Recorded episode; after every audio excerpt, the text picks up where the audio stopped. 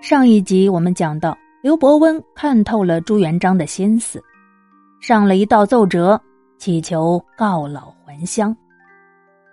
临别之时，他暗示徐达，在庆功宴那天，千万千万要跟紧皇上，切勿离开一步。刘伯温走后不久，便到了朱元璋所选定的庆功表贺的日子。这一天，庆功楼前鼓乐喧天，爆竹震响。不一会儿，文武老臣们就全都来了，一个个喜笑颜开，春风满面。又过了一会儿，朱元璋也来了，见了众位老臣，显得分外亲热。又是嘘寒，又是问暖，又是夸奖，又是赞扬，满脸的喜气横生。有侍从前来向朱元璋汇报，酒宴已备，还请陛下以及众位大人入席。朱元璋转脸瞧瞧窗外，窗外早有检校和锦衣卫的人员打出暗号，示意已经全部准备就绪。朱元璋便高兴地说：“众位爱卿，既然酒宴来了，我们就赶快饮酒吧。”众位老臣一听，更加高兴，随即一个个都入了坐席。只有徐达站在朱元璋的近处，一步也不肯远离。朱元璋眼看着众位老臣都入了席，心中大喜。便命人将每个人的酒杯里都斟满了酒，又带头端起酒杯说：“众位爱卿伴朕多年，南征北战，功勋盖世。今日朕特为诸位将军庆功，略表朝廷心意，诸位可一定要好好的痛饮一番呐！”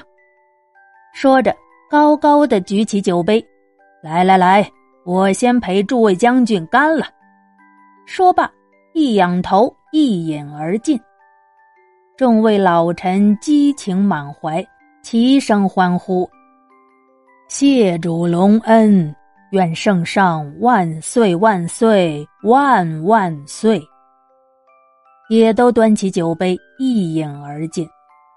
朱元璋又假装很高兴的说：“好，好，好，痛快，痛快！”随即命人，快快再斟酒。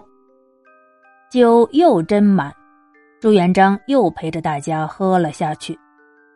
三杯酒过，朱元璋站起身来说道：“众位爱卿，恕我少陪，你们只管尽情吃喝，稍迟我再来看你们。”说罢，便慢慢走出楼门。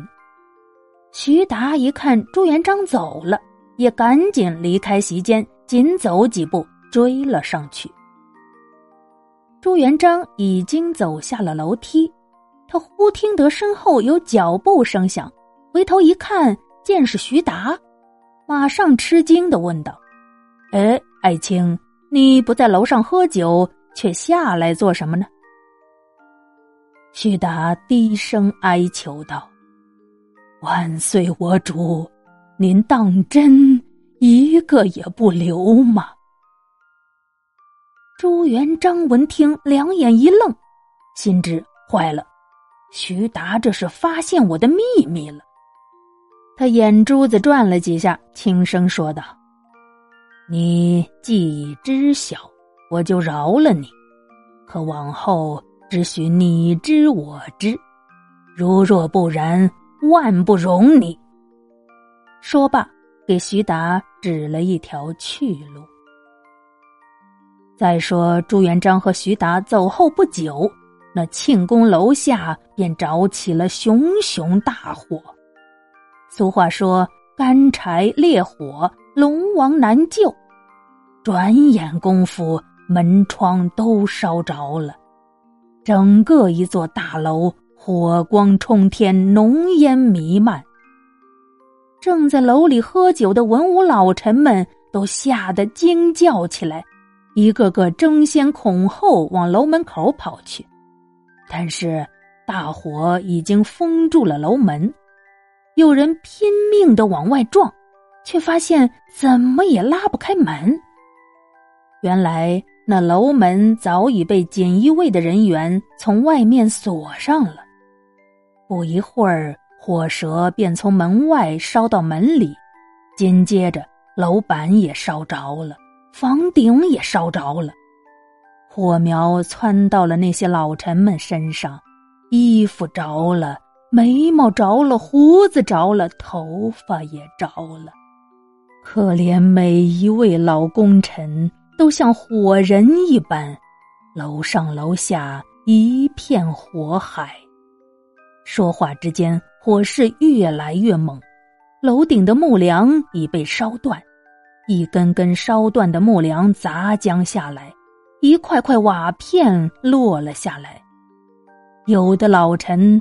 当场就被砸死过去，没被砸着的也已被烧个半死。没多会儿的功夫，那些功臣元勋在火烧楼塌之下，霎时间都化为焦灰了。